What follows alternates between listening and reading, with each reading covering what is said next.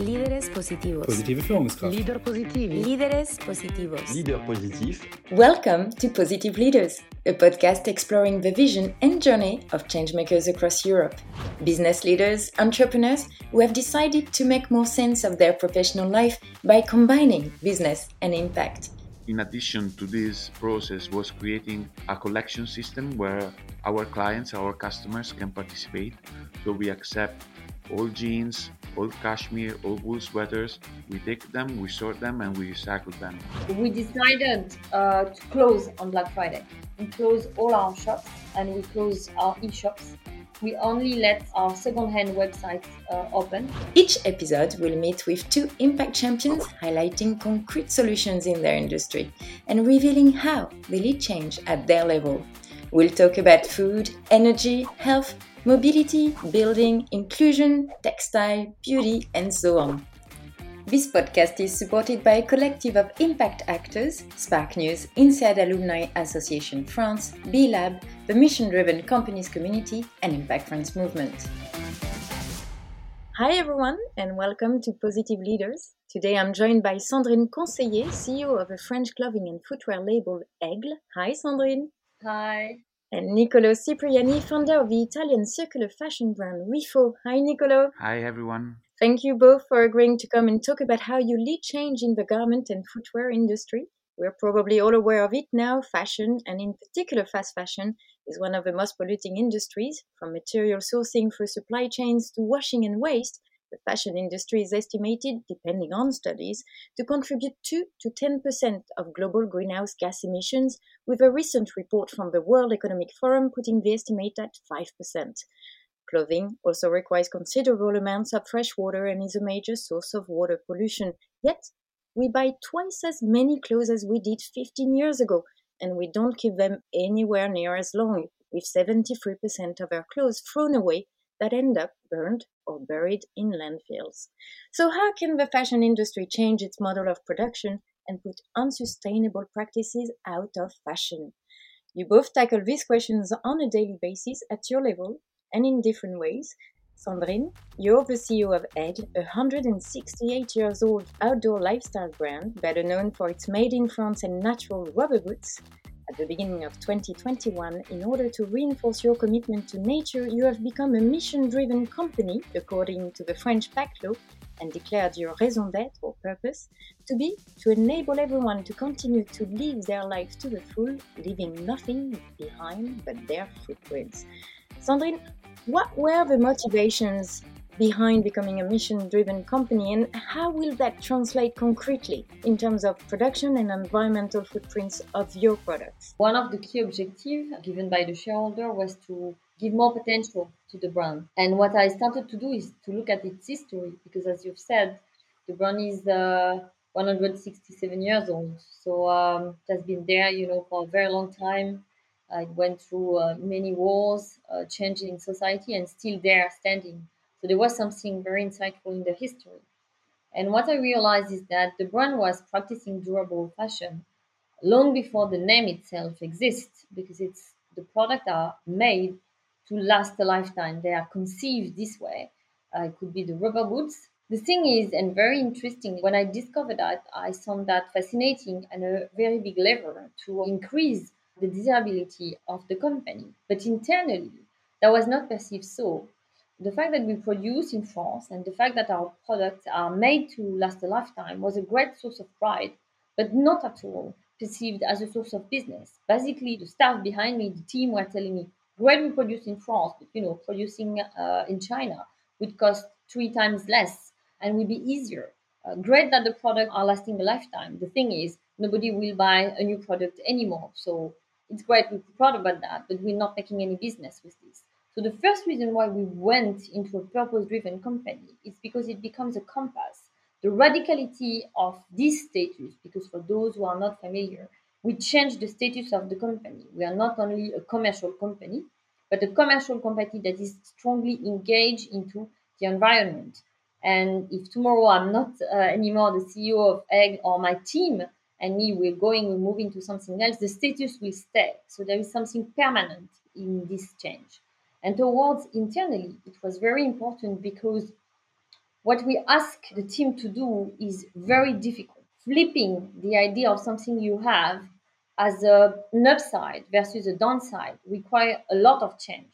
The fact that this status is permanent was one of the key motivation, and that was internal.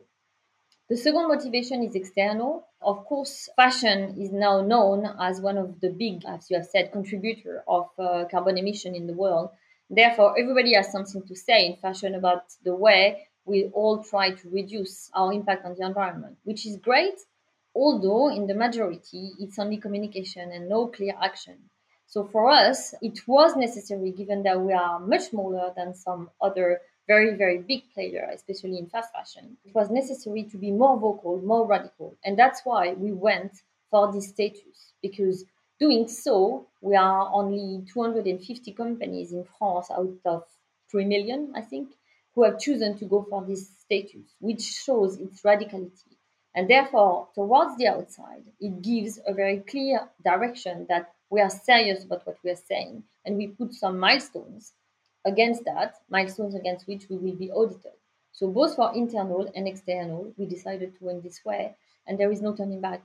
And how does that translate? What are these milestones you're mentioning? What are the commitments you've taken going with a status? And the idea that it is indeed a compass for long term commitment. The commitment are our strategy. So there is no commitment on one side and strategy on the other side. We first set up the strategy of the company and then we saw that this strategy could become our milestone. So it's only one set of document that is the compass of the company business wise and I would say environmentally wise. There are three buckets to keep it simple. The first one is about the product, the second one is about the people, and the third one is about the planet. The one about the product is because it's the bulk of what we do, and when we measure our carbon footprint, we realize that 80% of it was coming from the product. So we have taken the commitment to reduce the environmental footprint of our product through using more and more recycled material. So we have moved from 10% recycled material in spring summer 21 to 70% in fall winter 22, which is already produced, at least in terms of samples. So this is firm commitment and not just a dream, you know, it's happening. And that was a massive shift for the team to operate in one year and a half. The second one is people, and it has to link with the spirit of the company what we realize is that when we engage into more environmental action, there is a risk to be to sound patronizing, to talk down on our people, and this is very very far from the image and the type of uh, relationship we have with the customer. So we wanted to embark them with us and to give them the possibility to do small step, even small step, because at the end of the day, every small step will count. Therefore, we put in place a lot of things that our customer could embark on with us, like we opened one year ago a second-hand website that is now operating as much as our first-hand website. In all our boutique, we found some recycling box, and you can put there either your Aigle product or non-Aigle product, and we take care of it. We stopped air freight. We banned any destruction of product. That was not uh, many, but we ban it globally, and we operate in more than 200 countries. So a series of actions that make the customer involved together with us and as well the staff with a lot of training that we are providing very often at the individual level for the team player. For example, each of us has done its uh, individual carbon emission uh, footprint. That's the way I stopped eating meat, for example, realizing that as far as I was concerned, meat uh, was has an impact that was as big as taking plane. So, you know, I choose to stop one. So each employee actually does its own. Yeah, we do it with uh, MyCO2, which is a, a great French company, and that helps a lot and it's quite fun to do. So, second pillar, people to embark everybody internally and externally in the same movement. The third one is the planet, and it could be summarized with the carbon emission. Because we like metrics, uh, it's important for the shareholder, it's important for the team. We choose to measure the carbon emission in the in the first place we know our carbon emission and we choose to follow science-based targets. For those who are not familiar, it's a coalition of NGO who have defined for each pillar of the industry what is the trajectory we should have if we want to collectively stay behind 1.5 degrees, which we really, really want. Uh, therefore, we choose to sign this. We will be audited on this on top of the purpose-led company we already discussed and therefore the reduction of carbon footprint should, should be by 46% within 2030. And we are embarked into that. We are audited every 18 months. SBTI is helping us as well, not only audited, because it's a very, very challenging, challenging roadmap. It's like a compass for us, and we do everything towards this on top of biodiversity action that we had previously, especially with nature, because one of the primary usage, at least the rubber boots, is, is in nature. And that's the third pillar. So those three pillars are making the core of the strategy. And it's as well the core of the commitment we put in the purpose-led company mission. Was it an easy decision or actually more by what you're describing an easy process to get all these changes happening it seems all at the same time? In terms of decision it was quite obvious because of the DNA of the company being very durable at the source, because of the way we are producing our collection. It made total sense for us. What is difficult is to execute it because it takes me 10 seconds to tell you we move from 10% recycled polyester to 70% recycled polyester, you know, less than 10 seconds. But to do that, you change your supplier, you have a thinking around your prices, about your chain, about the technicity of the product on which you don't want to compromise. So all this is super complex for the team on top of being in a very uncertain environment due to the pandemics that is now uh, lasting for more than two years, as we all know, and that is making all chain of command, I would say, in fashion extremely complicated. Whether we produce in France or we produce elsewhere, I have to say we produce in both, and I can tell you it's as complicated near uh, from the office than far from the office. So execution was extremely, extremely complex. And that's why having changed the status of the company was so important so that the team can understand and can feel it's not something linked to me as the leader or to my team. This is something that will stay, and in a way, it's worth the effort to make the change happen. Nicolo, you're the founder of Rifo, an Italian startup making garments and accessories out of recycled and recyclable textile fibers. Since 2017, you've been transforming old clothes into a new yarn, which you then use to craft new products such as coats, jeans or hats and gloves. Nicolo, uh, my first question I think will be a bit more uh, personal than for Sandrine. Prior to setting up Rifo, you worked for the Italian Agency for Development and Cooperation in Hanoi. Quite far away from the world of fashion at first sight. What actually prompted you to set up a clothing brand, given the background you had? So, actually, I don't have a background in design or fashion.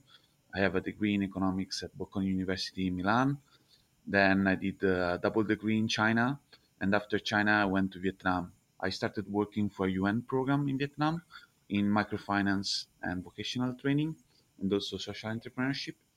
When I was in Vietnam, I actually realized that there was a problem in overproduction in the fashion industry. So um, I don't know. Luckily, I'm from Prato, which is one of the biggest textile cluster in Europe. So I decided to go back to take back this tradition because actually in Prato they've been recycling textile fibers for more than 100 years. The idea was to go back and to start creating a collection of accessories made with recycled cashmere. We did a crowdfunding on Ulule. It went well. Then we, we started our innovative startup company in July 2018, and then we we have grown up since.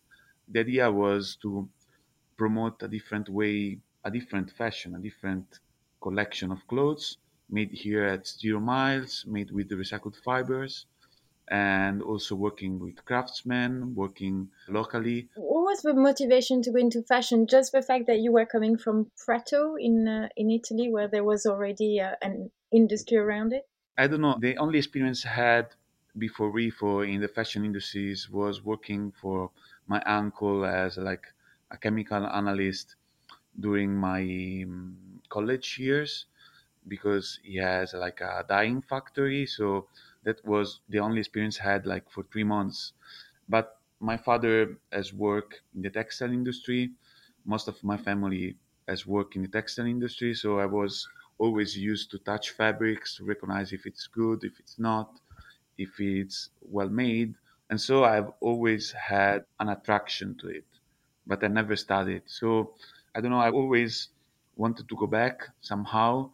With my international career, that was impossible. So I said, okay, I try with this project, with this social enterprise, and if it works well, I stay. So for me, it was a way to merge some interests, sustainable development, and also to like give value to my territory, to the city where I was born. And today, only 1%, I think, of collected clothing is actually recycled into new fibers.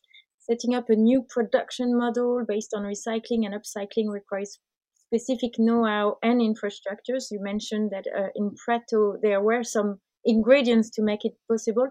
Can you tell us what were the, the whole ingredients necessary and that made it possible, and how long it took you to, to get your first garment out? So, actually, our first garments took us two months. That's nothing. Yes, because I was in a rush. I came back from Vietnam in September. I told to my previous director that I was in Italy for holidays for two months. Then I had to go back. So I had only two months to start this project. And then I was postponing my going back to Vietnam.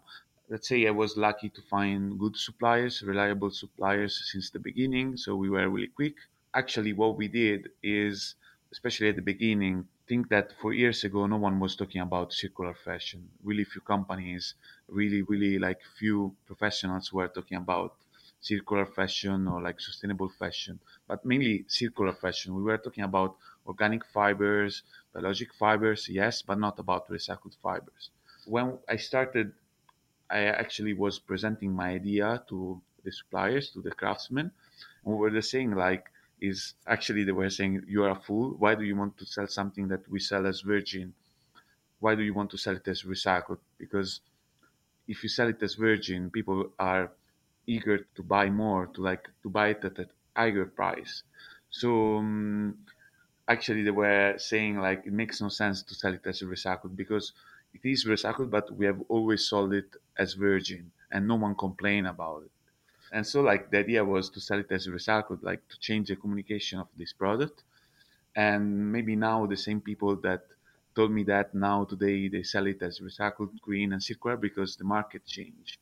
And what we did in addition to this process was creating a collection system where our clients, our customers can participate.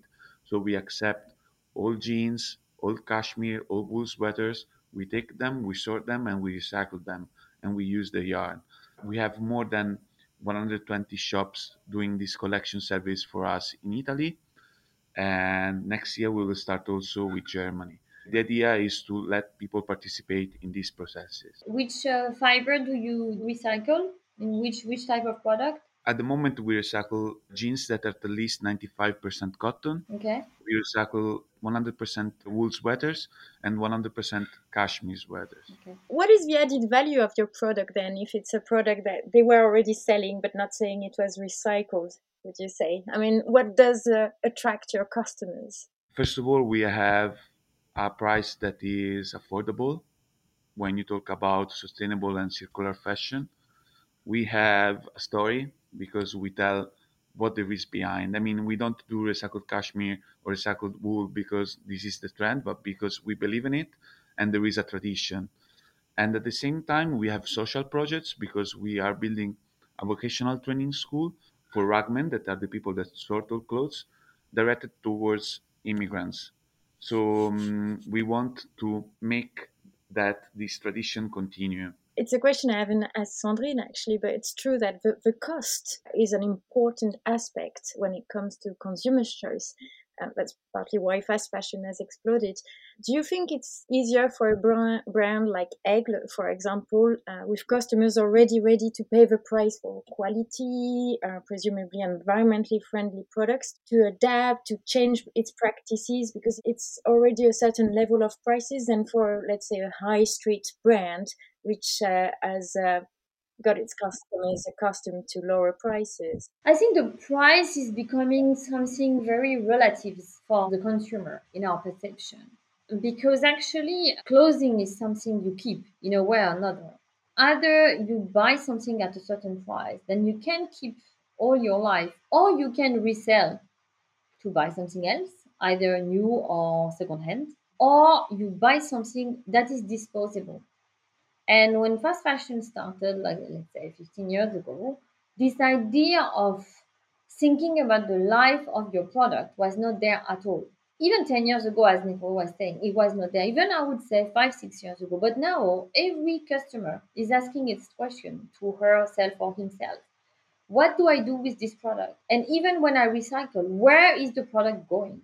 And we know that a product that is very good quality, you will pay a certain price, but A, it will be working functionally the whole life of your product. So typically you buy a parka, a Aigle parka is 350 euros, let's say on average.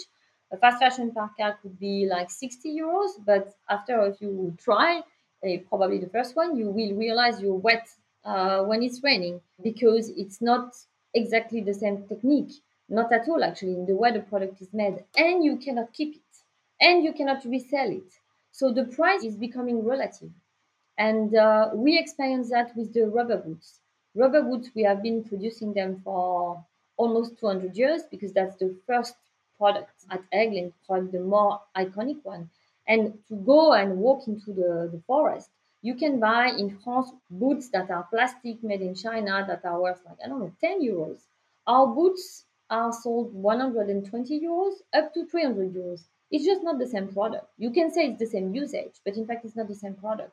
And people more and more they choose to buy the latter because they are conscious about their impact. They vote with their wallet, and at the same time, they're going to keep the product and resell it or give it to their kids or to their families. And more and more, this is common practice, not uh, unique anymore. So the price becomes relative and that's a good thing. So it becomes relative, but how do we convince the majority of people who believe that they can't actually afford it to start with, can't afford a parka at this price, and are still tempted by very low prices or competitive sales like uh, Black Fridays, obviously, uh, are the first thing that comes to mind at this time of the year. How, and it's I think a question for both of you. How do we convince people to go for something that is higher quality, that in the end they might uh, lose less money? Doing that? Some part of the industry would like most of us to think that having product at a cheap price give more access to more people. What numbers are showing actually is that the waste has increased, not the access of product. Because actually, we see that now the industry is like 100 million pieces of garments, 60% more than 15 years ago, and that we, we don't keep those products anymore. So it's exactly what actually most of us are saying about Black Friday. When you look at some European survey about Black Friday, 70% of the people interrogated are saying, when I buy on Black Friday, it's a waste actually. I buy things I don't need just like as an impulsion and then I regret. It's not even a desire. And I, I think it's a reality. So in fact, what it makes is pushing people to consume for the sake of it.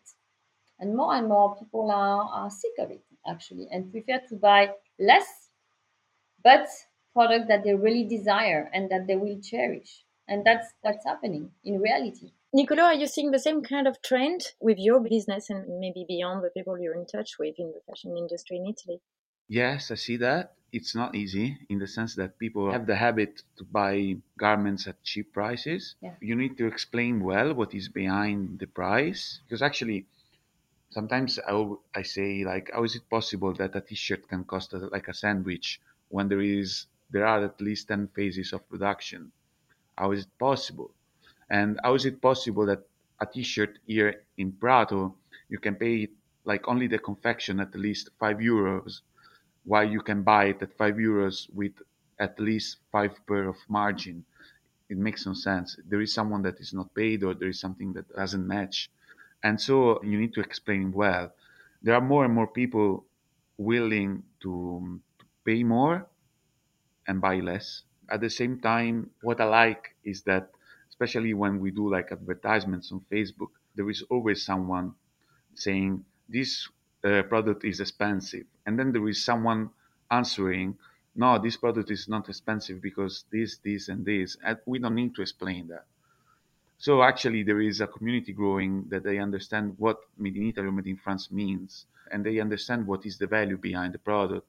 Obviously, price has not to be the only driver because actually today there are also platforms, apps that allow you to make money selling a, a used garment. So actually, people now they when they buy something, they, think also in three years maybe I can sell it again because it takes value. It's another market, and three years ago there wasn't. So actually, I don't think that people easily sell something of Primark or other fast fashion brands on these second-hand apps. There is a good example of what we did for Black Friday. We decided uh, to close on Black Friday. We closed all our shops and we closed our e-shops. We only let our second-hand website uh, open just because that day is just the symbol of waste from the survey we see uh, from the consumer itself. And at the end of the day, we're going to make the same margin as Black Friday 2019, where I just joined. And at that time, we did the Black Friday like everybody else with promotion and everything. Why? Because a lot of people decided to come to us after we closed, either to good product in second hand or to just discover the brand. So something is changing here. Having, not saying we're perfect, but just having a transparency, transparent speech and saying really what it is to the consumer. It's uh, interesting what you're saying, Sandrine, because certainly changing consumers' behavior plays an important role.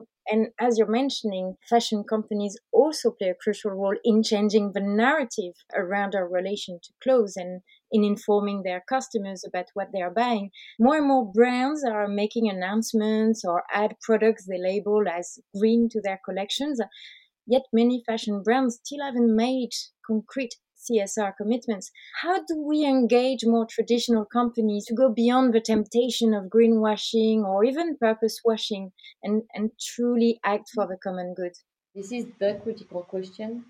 I would flip it slightly. What is the most important thing is for me to give uh, to the customer the way to be able to navigate actually the world of fashion and understand what they are buying.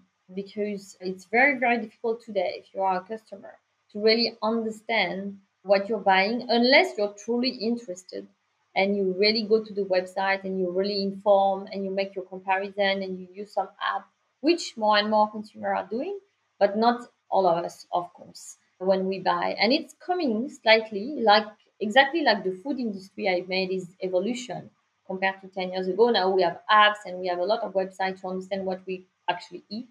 I think the same evolution is happening to fashion, but it's quite slow. And I think to engage more and more companies to go to that route, we should make sure the consumer have a clear view about what they are about to buy. And in that sense, there would no temptation for greenwashing because it would not be possible anymore. What do you think, Nicolo, all about transparency and information, or are young startups coming into the competition also a way to transform these more traditional companies? I think that obviously there is space for startups to enter into this market because circular fashion or like circular economy in general is open like a wide world for design. There is now much more innovation and research and if before, for an example, there were like really few recycled yarns, nowadays all the mill companies have recycled yarns. So um, there is much more investment. Transparency is important. Sometimes, actually, when we talk about sustainable fashion, I think it can be a paradigm because, like, um, I don't know, I always take Patagonia's advertisement saying, like, don't wear this jacket, don't buy this jacket but actually, Patagonia doesn't sell that jacket. They don't grow as a company or they don't survive as a company. So it's a message that can be uh, misleading because, like, don't buy this garment. I can say that I'm a sustainable fashion company, so I say don't buy this garment because, like, w- what is the most sustainable thing is to wear as much as longer what you have or repair it. But at the same time, I cannot say it because I need to sell in order to spread my mission. So what I can do is saying, I want to sell you what you need. Don't buy, don't run into sales. I don't do Black Friday, Black Week to stimulate to buy more than what you need. I can like give you an option for gifts or for you if you need something. But I don't want you like to buy more than what you actually wear. But at the same time, I cannot say like don't buy my stuff because I need you to buy my stuff, otherwise I won't be here. I wouldn't be here. So obviously, sustainable fashion is something new. There are more and more companies approaching it, but at the same time, we need to change the way we consume. and it's not easy. And having like a local production allow us to have few productions, few quantity productions, few stock at the end of the year. So actually, we sell effectively what we produce, and this is really important. You're really touching on the business model here, and the shift there needs to be like it's not trying to sell as much as possible. It's suddenly trying to sell what is necessary. The fact is that, like, sometimes they ask me, can fast fashion become sustainable? No, it cannot because it's based on economies of scale because like to get the price they need to produce 10,000 and then of that 1000 products maybe they sell the 60% and then people wear the 10% they can use recycled materials of course and if they're certified they have a life cycle assessment they can be better than a virgin product but it's not sustainable because they still produce much more than what people need and they still consume resources then are not needed. I don't know. It's a model that needs to be revised. So there is an element of volume is how much you actually produce. You need to stay at a certain level of production, become unsustainable, I suppose. No, it's a question, uh, if I may, I totally uh, agree with Nico. It's a question of business model. Either your business model is made on value, means whatever your scale, either the one of Aigle or the one of Nicolo's company, we are based on value, which means that our business model is about few products sold at a certain price to make margin. Or your business model is based on volume, which means you will make your margin by buying a lot of product that you try to sell a lot of product to a lot of people. If you are on that part of the fence, forget it to be sustainable. Because your model is based on value, you will need to stuck to people with a lot of volume, otherwise you don't get your margin. We are on the complete opposite side of the fence. And so the question is not let's sell less, it's let's sell the same, you know, to more people. The less people will buy on the fast fashion side, the more uh, they will buy on sustainable brand, could be Aigle or many others that are sustainable. The, the most important things for us, and that's why less and less we are competitor, more and more we are working together in the collab or in our mission committee, you know, there are a lot of people that maybe 10 years ago they would considered as my competitor, but today they are ally. Why? Because actually depends on which business model you have. And that's all the thing. We need to go for the value.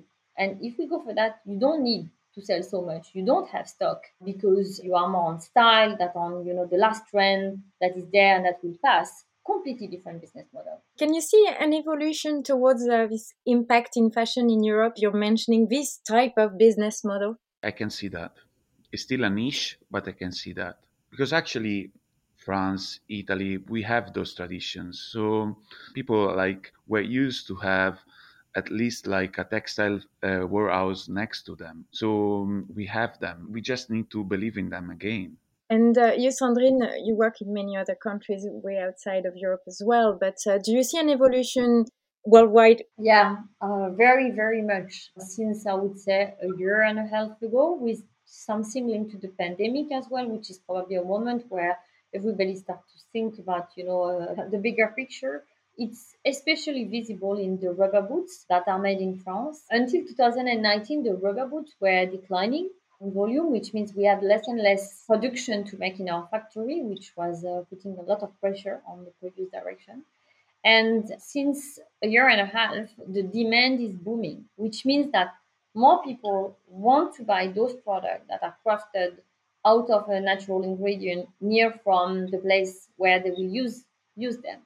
This is a very big shift. And last year we thought maybe it's a one year thing, and this year we have the same trend. Of course, probably we talk more about what we know how to do. But as Nicolo is saying, it's as well a question of you know being proud of what we have been doing. Talk about the craftsmanship, talk about the savoir-faire of the team because this is there for hundred years, you know, and it seems to attract more and more people. So you see it more specifically in Europe than in the, the rest of the world, or is it across the board? I see it more in Europe as well because the way to consider sustainability is quite different in Asia, especially in China, which is a territory in which Aigle is very, very strong for a long time. We have more than 200 shops uh, in this country. We have our own team that unfortunately I haven't seen physically for two years, but uh, uh, that is very strong on the ground. And I think the sustainability is perceived very differently, more at an individual level. in what each of the people can do in their daily life and much less like an activist act, I would say. And that's my feeling is that in Europe and in the US as well, there is an activist dimension to uh, the purchase you make. And that's the big difference. And because you become an activist, you're more vocal, you talk about what you do, and you try to convince others. So, of course, the movement goes faster. Some business leaders think Europe has a key role to play in getting uh, this impact economy to emerge. What do you think about that? Do you think uh, Europe can play a specific role? What would you like to see maybe Europe doing? Well, actually, Europe has an interest in this because obviously raw materials are not here anymore. And so what we have is added value that we can give through design, production, machines, and so on. And so obviously we have an interest as employers, employees, citizens to make this economy greener. Yeah, totally aligned. And as well in terms of luxury, uh, if we talk about France and Italy, of course, luxury, premium, craftsmanship is is really a core to the way we have seen the industry from the very beginning. So we have the opportunity to go back to what was the industry at the very beginning. And do you think it should go through legislation or, uh, as you're saying, uh, through these movements, changing more of the cultural aspects? Or do you think we need tighter legislations to, to help companies who are on this side, as you were saying earlier on, Sandrine, be able to emerge, be able to sustain on a longer term? I think it's a bottom up movement. And obviously, you need legislation that can help and accelerate this growth. But I see more as a bottom up movement than a top top down approach. I agree with this totally as well because the trick with legislation is to make them practical and because company of small size or mid size tends to be pioneer in this movement because we're just more agile than super big corporations. So it's tough, but at least we have the possibility to move fast. Very often the legislation for us are much more difficult to implement because they are not very practical they are very bureaucratic, and that can kill the innovation. So I would say, for example, an innovation in legislation like the Law PACTE in France that is very strong in the commitment you make, but quite flexible in the level of commitment you choose to make if you want to go there is a good example for me of the type of thing that can help and at the same time it does not generate the amount of paperwork that a company of mid-size like Aigle can swallow can deal with and that's the trick with the legislation. And that's why, for me, it's better to be uh, incitative, for example, through fiscality. This we can do definitely, and Europe could do to have a better, more prone fiscality to uh, taxation, to you know, made in Europe, to a sustainable approach. This could be done rather than many new laws. What can we reasonably hope to achieve by 2030 in your field, do you think? I think that it would be cool if we use only recycled fibers, certified ones. I can only subscribe to that because that's the direction we have taken uh, with Aigle. If we want to respect the commitment of uh, reducing our carbon footprint by 46% as per SBTi, as I was uh, sharing with you guys, we have to use only recycled material, especially for the technical garments, because that's the difference between a recycled, you know, jacket and recycled polyester and a virgin is 40% carbon emissions. So for us, that's the direction to go. We have to reduce, to be very honest, our carbon footprint all together because that the difference between 1.5 degrees uh, and 2 degrees is huge. You know, it's either you will have coral in the ocean, either you, you will have ice uh, in the poles. It's going to make a difference in our life, not the one of our kids, our own life. So for me, very, very big on recycling and carbon footprint emission that we measure and monitor. And what are you going to focus on in the next eight years, in the run up to 2030? Oh, the same, exactly the same. What I just hope for the industry, we apply to ourselves. So we are on the road of minus 46%. We are already 70% recycled next year for the collection that is already produced at sample stage. So we are going that path, absolutely very fast for a company of our size. But and you, Nicolo, any uh, plans to go even further? I mean, you're positive native, so transformation is not really in the cards for you. But What are your plans for the next eight years? Do you have actually to increase our collection services to um, like probably extend the collection to other materials and also not only focus on, on fashion but also to start collateral project in other fields. Because in my opinion Rifo is a concept is not a fashion brand. So um, this is like what i would like to do. So Rifo is not a fashion brand. How would you describe Rifo then actually it's really difficult for me because sometimes i say it's, it's, a project sometimes i say it's a brand sometimes i say it's a concept. It depends on the mood of the day. What makes you both the most confident for the future?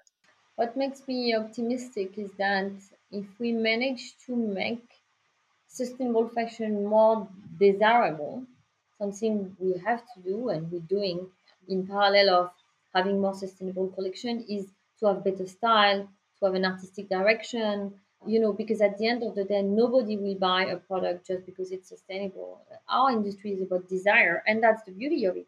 So having those two pillars, it will make the collection more desirable and more more people to buy it. And I think there is more and more people out there that are really focused on making a difference, making a difference when they buy, making a difference in their choices. And it's a movement.